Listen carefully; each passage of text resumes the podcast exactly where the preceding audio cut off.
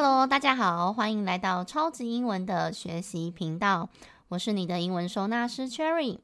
超级英文是一个希望带着大家用理解学英文的知识平台。从小到大，我们学了很多的英文，到现在还不能妥妥的应用，是因为我们没有将它们好好归纳和整理，所以要用的时候都找不到。如果你有类似的困扰，欢迎多多关注我们的频道哦。超级英文也有一系列专属给大人重新学习的英文课程。我们用中文母语的角度出发，带着大家用最简单的方式去理解英文，再练习跟应用，就会更事半功倍哦。如果你是新同学，可能才刚刚听的话，要记得从最前面的集数开始听，比较容易跟得上哦。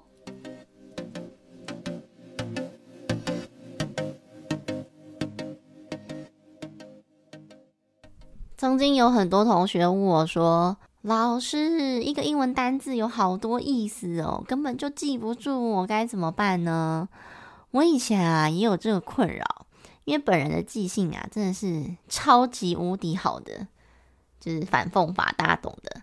但有可能因为我记性真的很不好，所以我才会找出这些可以用理解的方式来学英文。那后来也觉得用这样的方式来教大家，大家也比较容易记得住。说实在的呢，我以前对背单字也非常的头痛。在高中的时候呢，也曾经抱着英文课本去问我的英文老师说：“英文单字到底要怎么背啊？”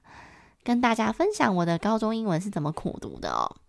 我以前高中念的是台中的私校，大家都知道啊，私校的英文都很糙，考试范围就是没范围。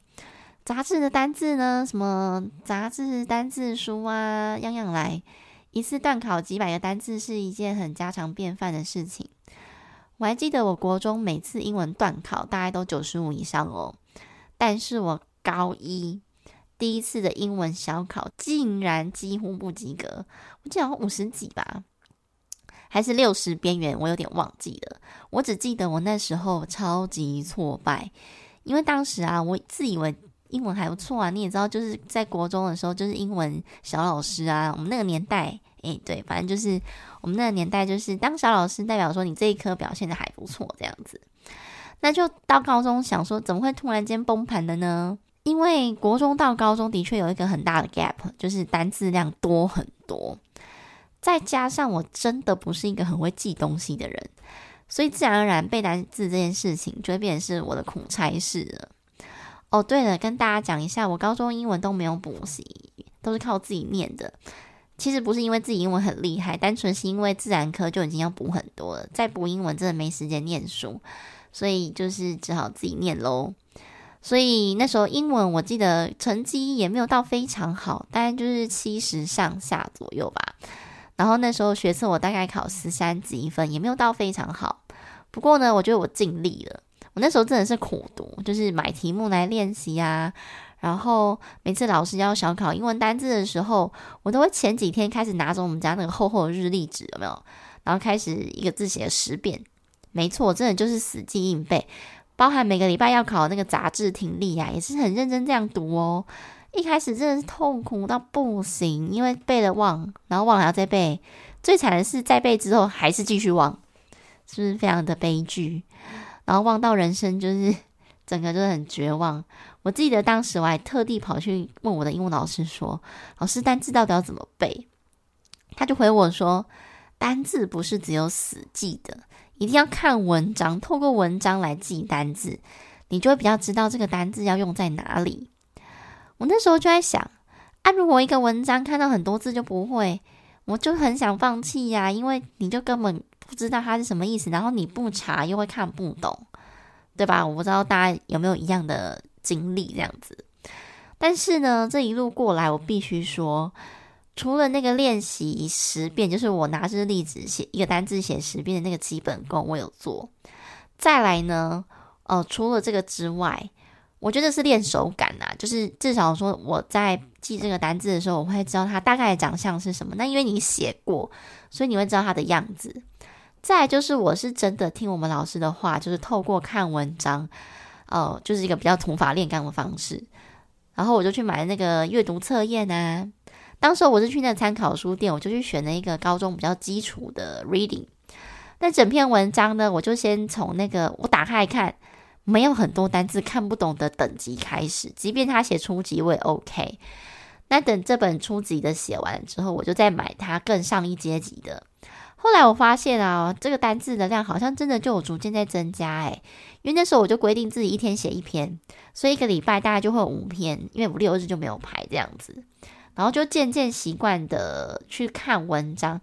我一开始的文章我没有挑很长哦，就是可能小小一篇，大概两三段的那一种。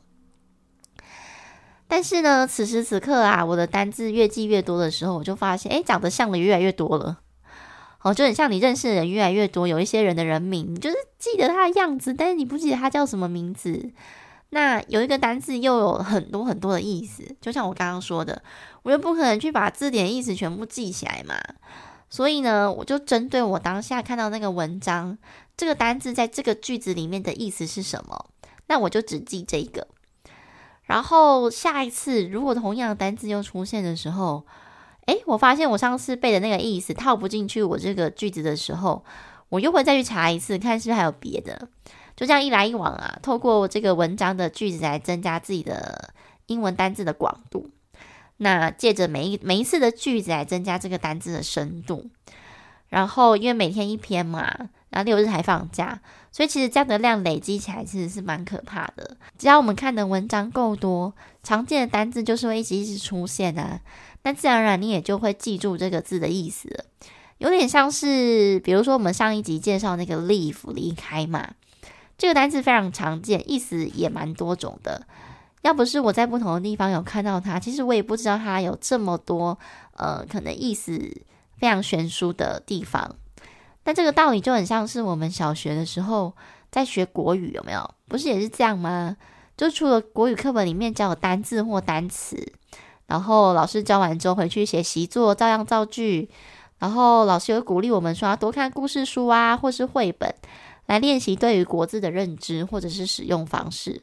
其实英文也是一模一样的，只是在学英文的时候，我不知道为什么大家都很喜欢用那种简单又很粗暴的方式。什么叫简单又粗暴？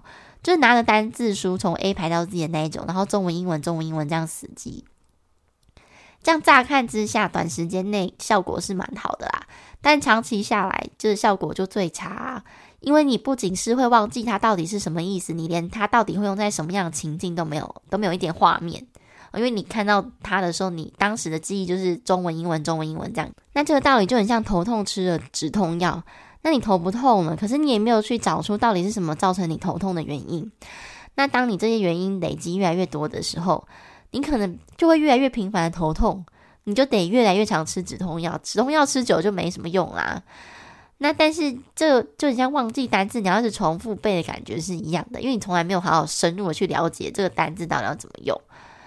所以啊，有时候拿我们中文这个学中文的角度来去换位思考。你就会发现，其实学英文真的简单很多。我也常常跟大家分享说，学英文慢慢来真的比较快。有时候你看似好像很快的方法，其实到最后都是一场空啊。相信会点进这个频道的同学，你应该是在英文的学习路上碰了很多的挫折，或者是找不到相对的方式来学习。但只要我们先建立正确的心态。那你往后再遇到这些学习的挫折的时候，你也比较不容易放弃，这样进步也会比较快哦。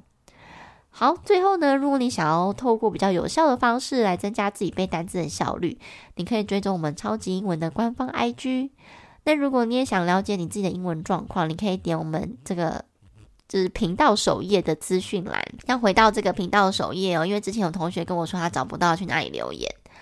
对，所以你就滑到这个频道的主页底下，才会有评论的地方。底下呢，我也附上了测验的连接。那你写完测验之后，一定要用官方赖跟老师主动联系，不然我是没有办法找到你，我也没办法跟你说你现在英文状况是怎么样。另外呢，Cherry 老师有设计一套专门为大人想重新学习的英文课程。如果你总是觉得啊，我凭感觉在讲英文，想要花一点时间了解这些文法逻辑。可以加入我们的线上陪伴课程哦。最后，恳请大家听完觉得非常有收获，或者是你觉得很有共鸣，甚至是你有还不错的背单词方法，也欢迎你在频道底下留言给我们知道。那也请大家可以按下五颗星。每个礼拜二早上，老师都会固定更新，让我们一起学习靠理解英文不打结。